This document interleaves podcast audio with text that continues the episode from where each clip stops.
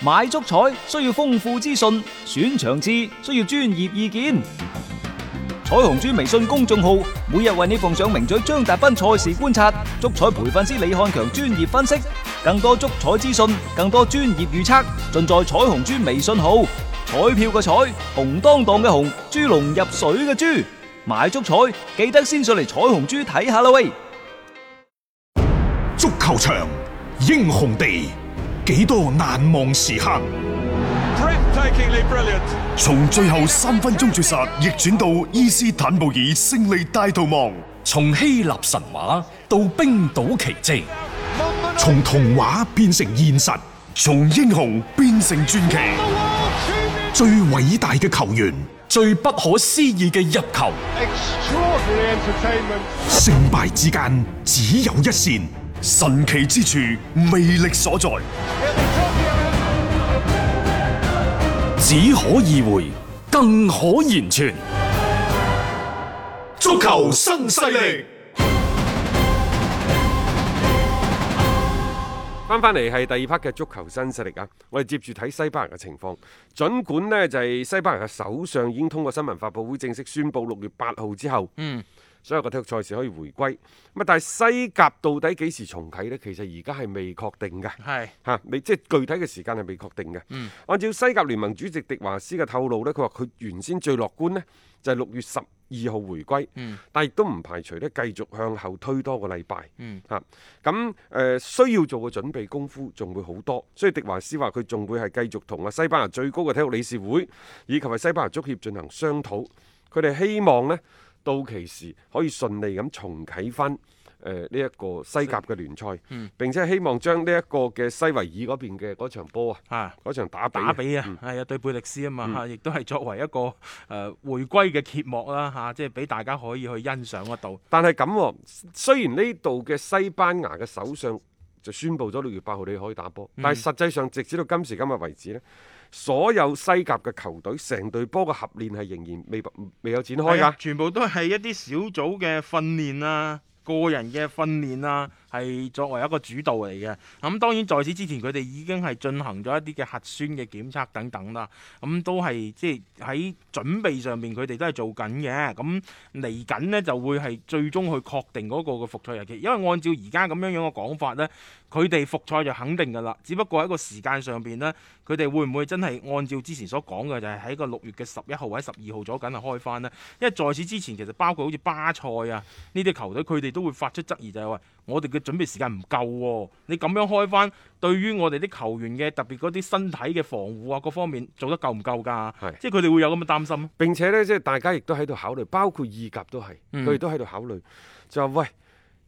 球員佢哋嗰個所謂嘅熱身嘅時間，又或者訓練嘅時間唔夠，嗯，你千祈唔好睇喺屋喺屋企訓練嘅訓練強度唔大嘅。唔大㗎。如果話從屋企嘅訓練突然間衝到場上訓練，雖然你有幾堂嘅嗰個所謂全隊嘅合練，嗯但係可能個強度未夠嗯，亦就話長期居家訓練之後，突然間上咗訓練量，然之後再投入到一個咁高對抗嘅賽事入邊，嗯，可能會增加咗球員好多嘅受傷風險，係啊。尤其係佢啲肌肉嘅損傷會更加之大。即係嗰日咪俾人放大咗話德甲復賽第一輪第一日六場波有八個球員受傷嘅，嗯咁咪、就俾其好實亦多都好正常嘅。係啊，嗯即係呢個係即係大家可以預期當中可能會出現嘅一啲問題嚟嘅。呢個係人人體你個機能啊各方面，你冇可能一下子咁快適應得到嘅。但係西班牙嗰度呢，仲有一個問題，就係話六月份嗰陣時佢哋好熱㗎啦。嗯，但係病毒同人一樣，其實都係好驚一啲呢，嗯就係又熱啊又乾燥嘅地方。誒、係，隨住歐洲夏天氣温嘅真正到嚟呢，可能病毒啊嗯，個活力會進一步消減。係嗱，其實球 員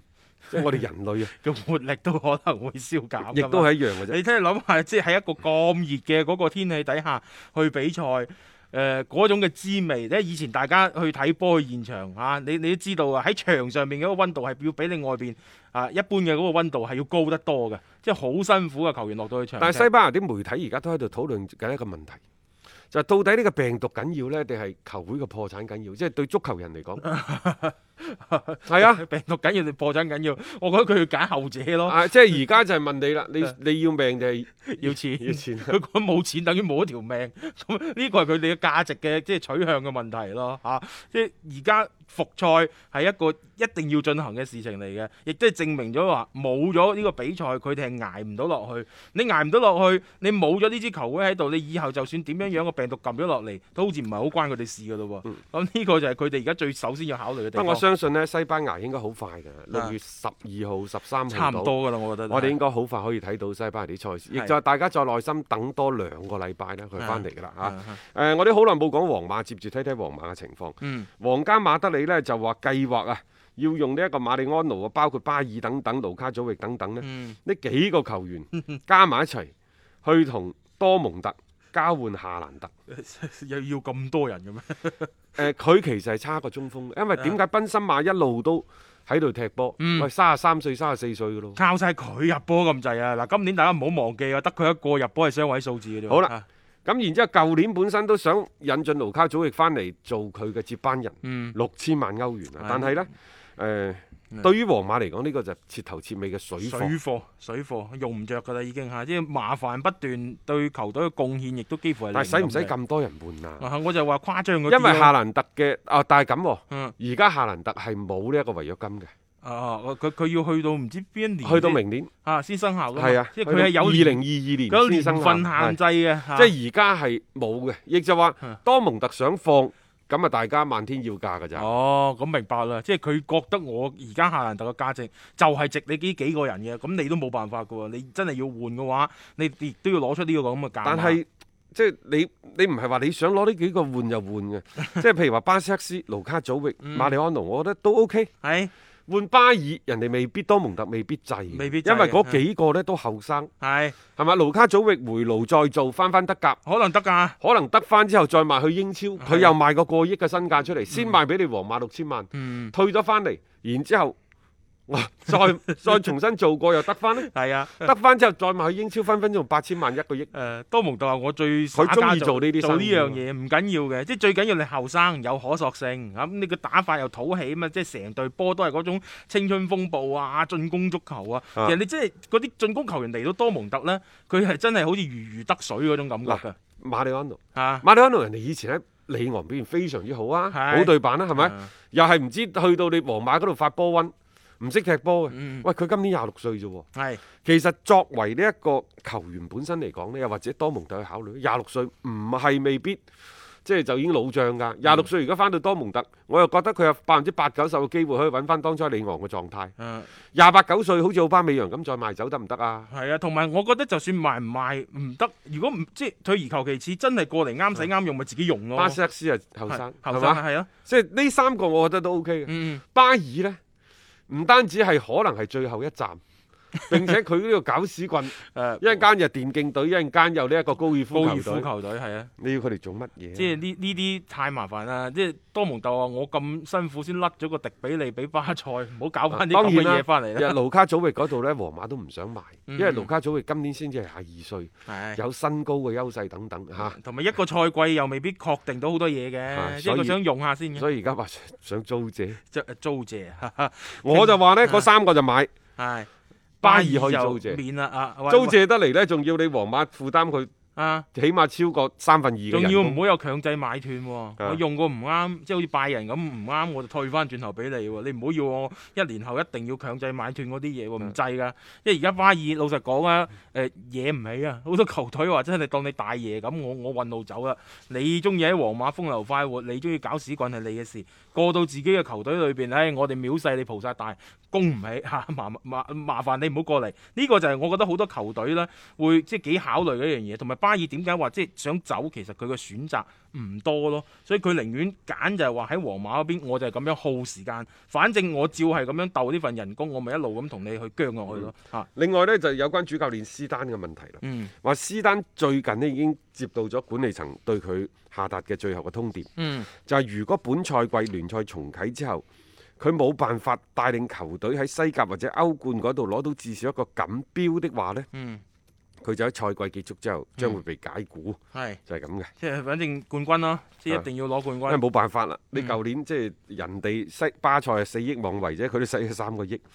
但係偏偏買咗咩夏薩特啊、盧卡祖域等等呢啲人對球隊嘅貢獻係極其極其極其有限。嗯亦就話喺過去呢個賽季，斯丹誒、呃、對於喺個買賣嗰度，包括佩雷斯嚇，係極其之失敗嗯嘅。但係咁樣喎、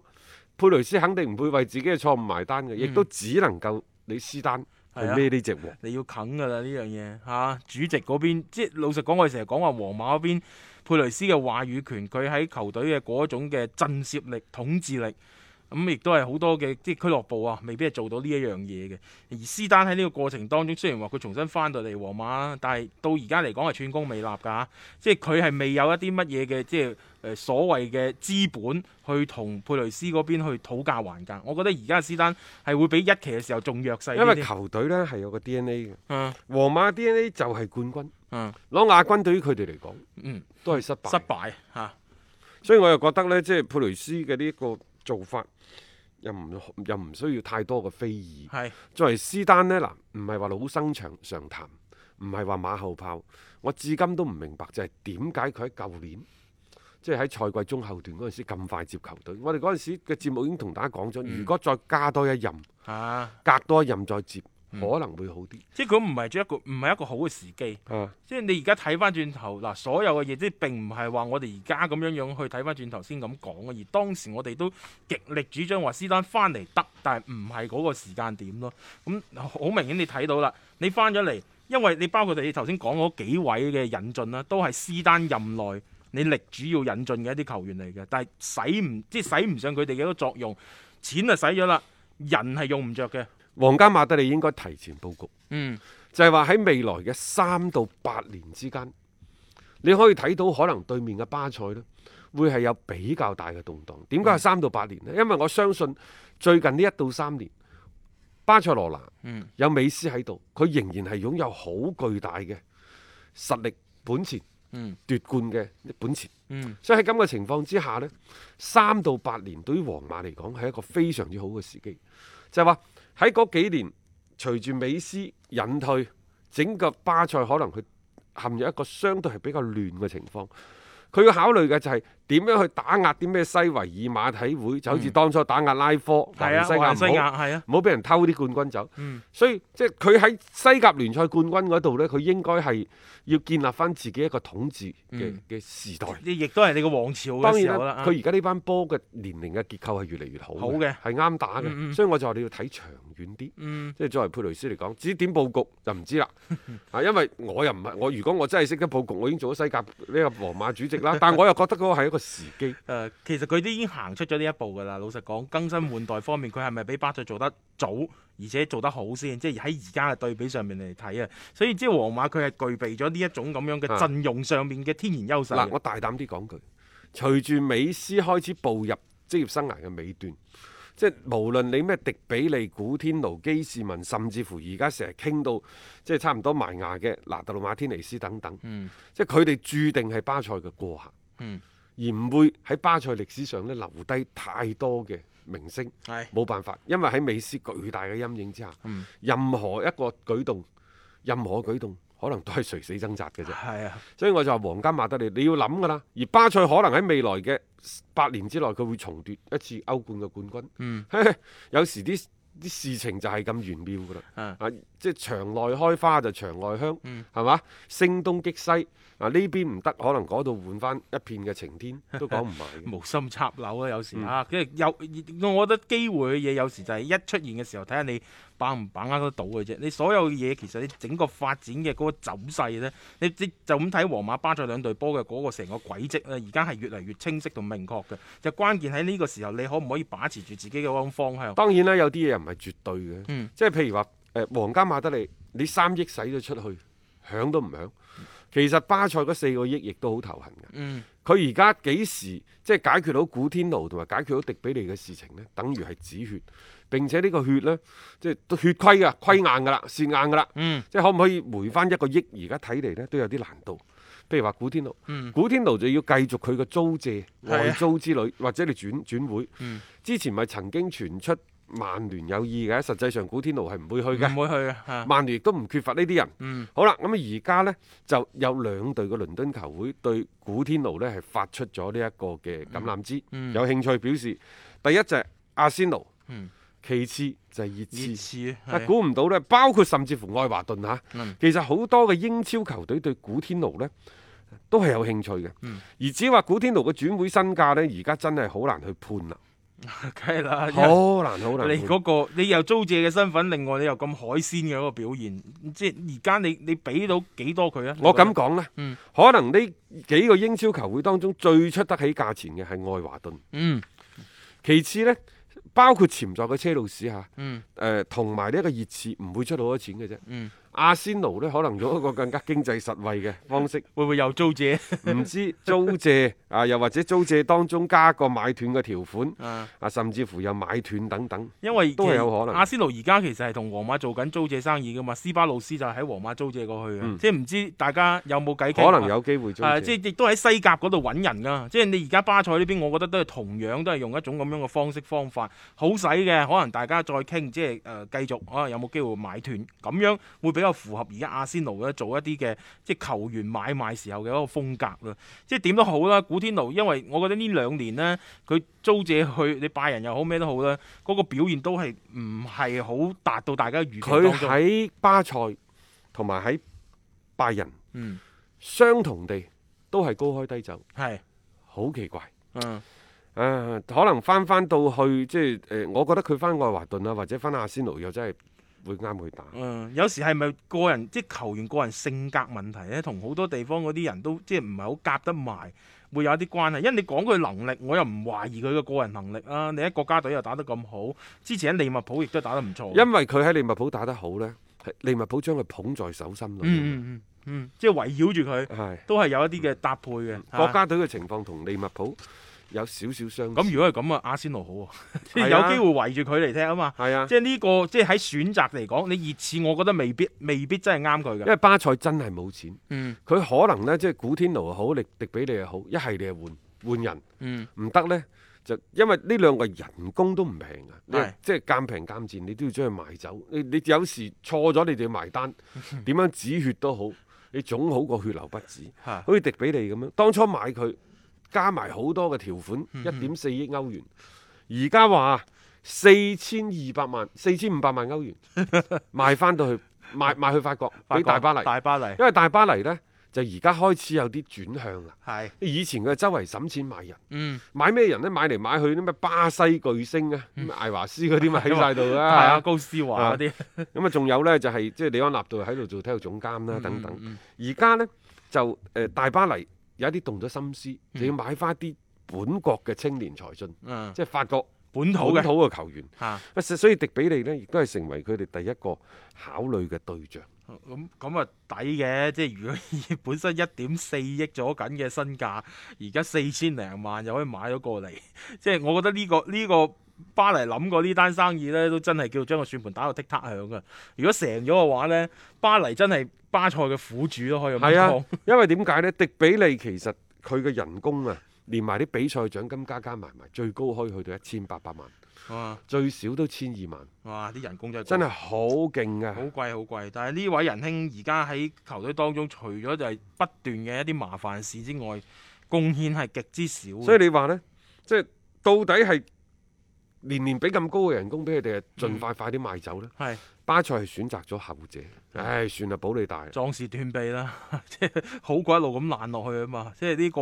係冇辦法當中嘅辦法。其實巴塞一早動心思嘅，之前仲有六千萬標價，嗯，六千萬冇人接盤， 再加上疫情一過呢，又打咗個七折，係七六四廿二啊，而家話四千二百你萬。再唔出手，仲低啲添啊！可能即係你隨住佢，你傷病有風險嘅喎，玻璃人屬性喎。即係呢位仁兄，其實你諗下好多嘅一啲麻煩嘅事情啦，都喺佢身上出現。你想係甩咗佢呢，我覺得佢會比古天奴咧仲仲頭痕，因為呢因為巴黎嗰邊即係巴黎聖日門嗰度呢，其實法國政府規定呢，就話球員嘅減薪幅度可以調整為百分之即係原先嘅百分之八十四，嗯都要減百分之八十六。嗯但係法甲取消咗呢整個大巴黎嘅經濟損失，成個俱樂部啊嗯，兩個億歐元。係喺咁嘅情況之下呢巴黎嘅高層就希望嗰啲球員可唔可以減多啲？嗯，減多啲啊！減多啲嚇，唉，但係你都知道大巴黎嘅性質係乜嘢㗎啦，係係咪啊？因材僱傭而兵聚嚟嘅，啊因才而聚㗎嘛。啊佢原先呢，大巴黎都考慮到呢樣嘢，所以佢係一個階梯式減薪。嗯反正呢，就係話你人工低啲嘅就嗯減少啲，係人工高啲嘅減多啲就減多啲。啊佢本身呢，就希望咁樣呢，就即係拉攏一批，嗯打擊一批。其實呢個方式冇問題嘅。嗯啊並且呢，就希望即係你啲球員可唔可以發揚下人道主義精神啦，幫助俱樂部渡過難關啊等等。啊邊個帶頭反對嘅呢？睇下高斯 華。啊！你千祈唔好睇佢即係帶領巴西攞咩冠軍又好咩隊長都好，嗯因才而聚。冇錯啊。你同佢講錢，佢睬你都傻啦。係啊，你嗌佢減錢啊，加錢就冇所謂。塔高斯話唔單止冇話起到個隊長嘅作用，冇話起到個同球員即係溝通嘅嗰個橋橋梁嘅作用，佢係帶頭拒絕減人工嘅。係啊，即係你你話呢啲球隊有咩向心？反正佢又喺，巴西，佢又唔翻去大巴黎，又唔喺法國，嗯尼馬又喺巴西，嗯即係佢哋喺嗰度日日傾偈都得，嗯，總 即之係係集體舉手唔降薪。聯成一線啊！即係其實之前講過大巴黎幾個派系啊嘛，巴西就係其中一個派系啊嘛。塔高斯話佢佢亦都有有佢嘅原因，嗯因為佢可能諗住翻鄉下，啊甚至乎佢呢個下窗，就算你發哦而家已經冇啦，嗯，佢呢個合佢佢呢合同個呢個合同到期啦。到期啦，取消咗啦嘛，嗯即係取消咗啦，冇啦，六月三號就到期啦。咁然之後嗯人工該攞嘅最尾嗰兩年攞埋，佢攞都埋三啦十幾歲啦，係啊，咁佢做乜嘢要妥協啫？佢又自由身轉 會。唔係，有時啲嘢呢，大雄講句嗯好講求好聚好散，啊，佢唔係咁睇啊嘛，佢佢認為我該該攞嘅，我應該要攞所以翻。咪因財而聚咯。呢啲波即係你除咗錢，你仲有咩其他嘅核心嘅價值嗯可以係一代一代啲球員傳承落去嘅？嗯，所以你話呢啲波去到某程度，一啲關鍵戰上面打唔出嚟呢，係有跡可尋啊嘅，你完全都冇嗰種嘅凝聚力同埋向心力，你嗌佢搏命啊，冇可能噶啦！你加幾多錢俾佢，佢話：，誒、反正我都已經賺夠啦，邊個同你咁搏命去打啊？一個為足彩愛好者度身訂造嘅全新資訊平台北單體育，經已全面上線。